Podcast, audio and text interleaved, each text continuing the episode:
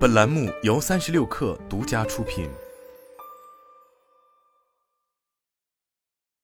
本文来拉手，可能是因为到了年底，也可能是因为业务整体恢复了，似乎不少人都开始忙了起来，熬夜和加班开始成为常态。不断看到有人在感慨，最近实在是太忙了，压力特别大，已经很久没时间做自己的事情了。忙起来肯定是一件好事，但也希望大家不要让自己太劳累。尤其要注意处理好压力，不要让身体透支，否则就得不偿失了。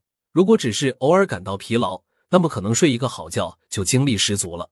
但如果有较长的一段时间一直处于疲劳和压力之中，可能会导致过度疲劳和慢性压力，这不但会严重影响身体健康，也会削弱我们的幸福感，让我们失去对生活的热情和动力。因此，今天的文章想跟你好好聊聊怎样休息。才能更有效的解压，同时又能真正的消除疲劳，让自己重新投入生活的挑战之中。很多人对于休息的理解就是要静，可能是睡一觉、打个盹，又或者是看看剧、刷刷信息流，又或者是瘫着不动。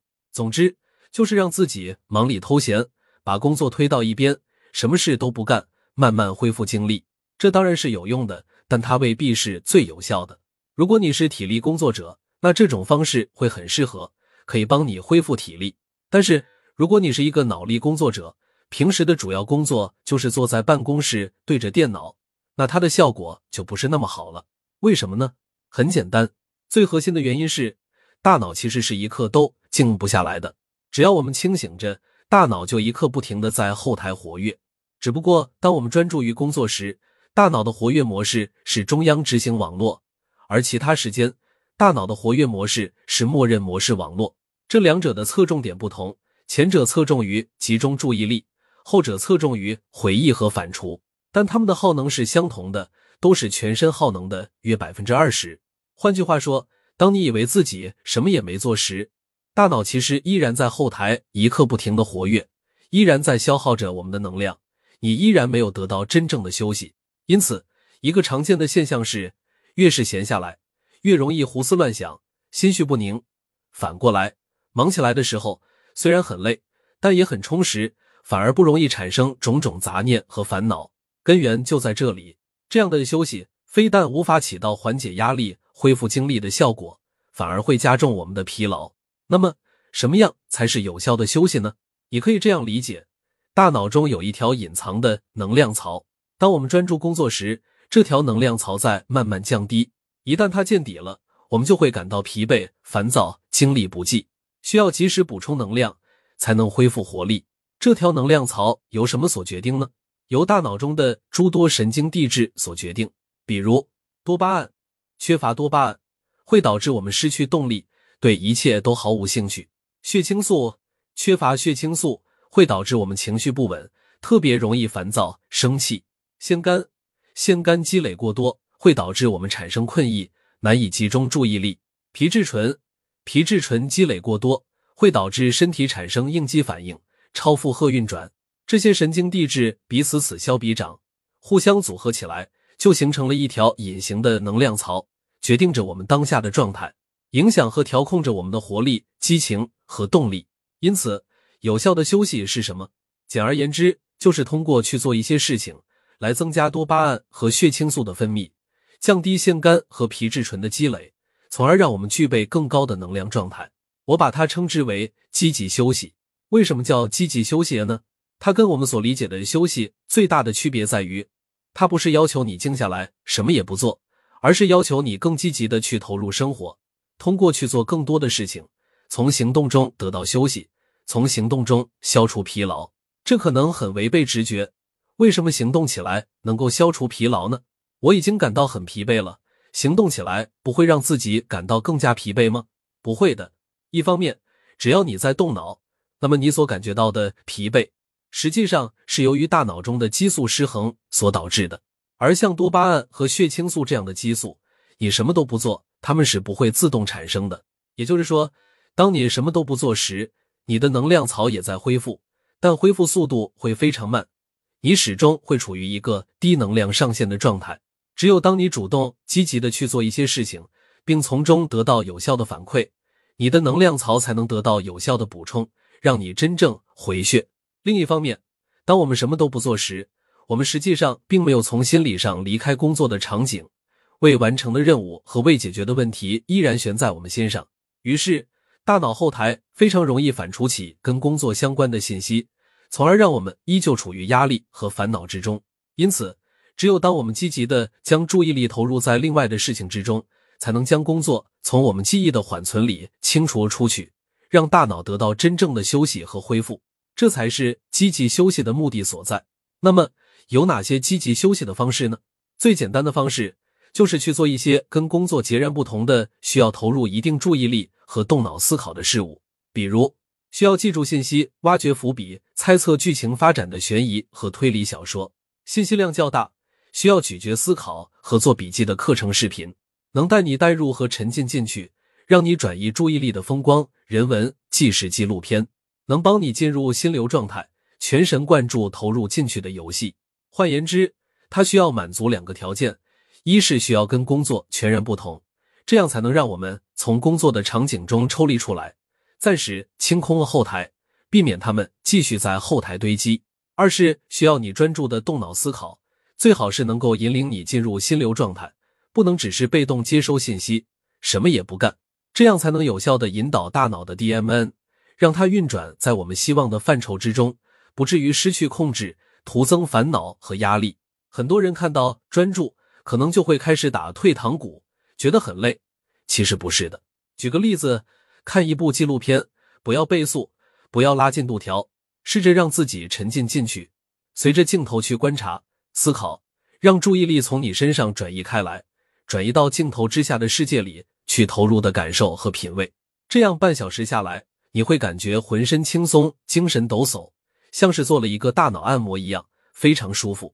又或者在阳光明媚的午后，出去走一走，去一个平时比较少行走的地方，暂且把脑海中的想法放下，可以把它们记下来，安放好，去专注的感受我看到了什么，听到了什么，闻到了什么，感觉到了什么。这会打开你的感官，让你的思绪舒适的集中在当下，体会那种放松的专注感。另一种方式是有意识的切换自己的思维，激活大脑不同的活动，我把它叫做齐头并进。具体来说就是这样。我平时在笔记本里面会标注出那些有待继续去做的事情，这些事情包括什么呢？一、读到一半的文章和视频；二、整理到一半的笔记材料文档；三、各种各样的小型写作项目，比如对生活的记录和观察，对某本书的评论。对某个点子的发散性创意，以及对某个问题的思考，然后随便从里面找一个东西继续做下去。比如打开文章，回忆一下前面的内容，接着看下去。一段休息的时间刚好足够提炼一个知识点，转化成笔记。打开看到一半的视频，继续看，顺手做点笔记，记录下自己的思考和感想。打开写到一半的内容，接着之前的思路继续写下去。顺带做一些修补和完善，整理笔记和材料，把它们分门别类梳理清晰，删掉冗余的内容，整合同类的内容，顺便做好索引。一旦你把某一项事情推进，使它告一段落，你会得到充分的反馈，这种反馈会为你带来强烈的成就感和充实感，刺激多巴胺大量分泌，从而让你重新感到充满活力。这是帮助我们充能、恢复能量槽极其有效的办法。除此之外，有机会的话，最好进行一些身体活动和锻炼。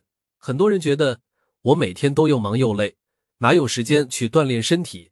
但恰恰是这样，才更需要去锻炼身体。原因很简单，锻炼身体是目前已知唯一能够提升我们精力上限的方式。它不但可以帮我们摆脱疲劳，还可以提升我们的耐力，让我们能够支撑更久，更不容易感到疲倦。换句话说。要对抗疲劳和压力，最好的办法是什么呢？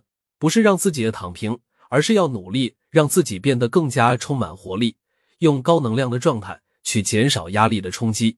如果你真的非常忙，没有条件去运动，那么一个好消息是，你可以把少量多次的把运动平摊到每天的时间里面，哪怕你每次只是起来活动一下，都能起到良好的作用。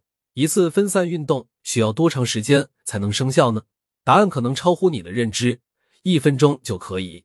也就是说，你完全可以不进行正式的大量的运动，而是在每天的日常生活中穿插多次数分钟的分散运动，对改善情绪、缓解压力、提高精力上限，同样能起到良好的作用。什么样的分散运动呢？只要是能够让心率保持在较高水平的都可以，可以是原地快速跑步、上下楼梯、冲刺短跑等等。可以了解一下 HIIT 间歇性高强度锻炼，它也是同样的原理。所以不要小看每天的大量碎片时间，把它们用起来，哪怕每次只有几分钟，只要你能够充分刺激身体，哪怕只是原地跑步，也能起到作用。除了分散运动，另一个非常有效的锻炼方式就是散步。这也是我非常喜欢的活动。一方面，散步可以有效的刺激大脑，产生更多的想法和点子，同时可以舒缓情绪；另一方面，在阳光下散步可以促进血清素的合成，让情绪变得更稳定、更健康。不过，散步需要较长的时间才能生效，可能要二十至三十分钟。所以，不妨在午休的时候从座位上站起来，下楼去散散步，走远一点。同时晒晒太阳，这会是一个性价比极高的休息方式。除了这些，还有一种良好的休息方式是建立跟他人的联系。人永远是需要社交的动物，从他人处获得反馈，同样可以极大的刺激多巴胺的生成，让我们感受到强烈的愉悦感和成就感。具体来说，可以试试这些方式：在论坛和群里帮别人解答一个问题，收获对方的感谢和点赞。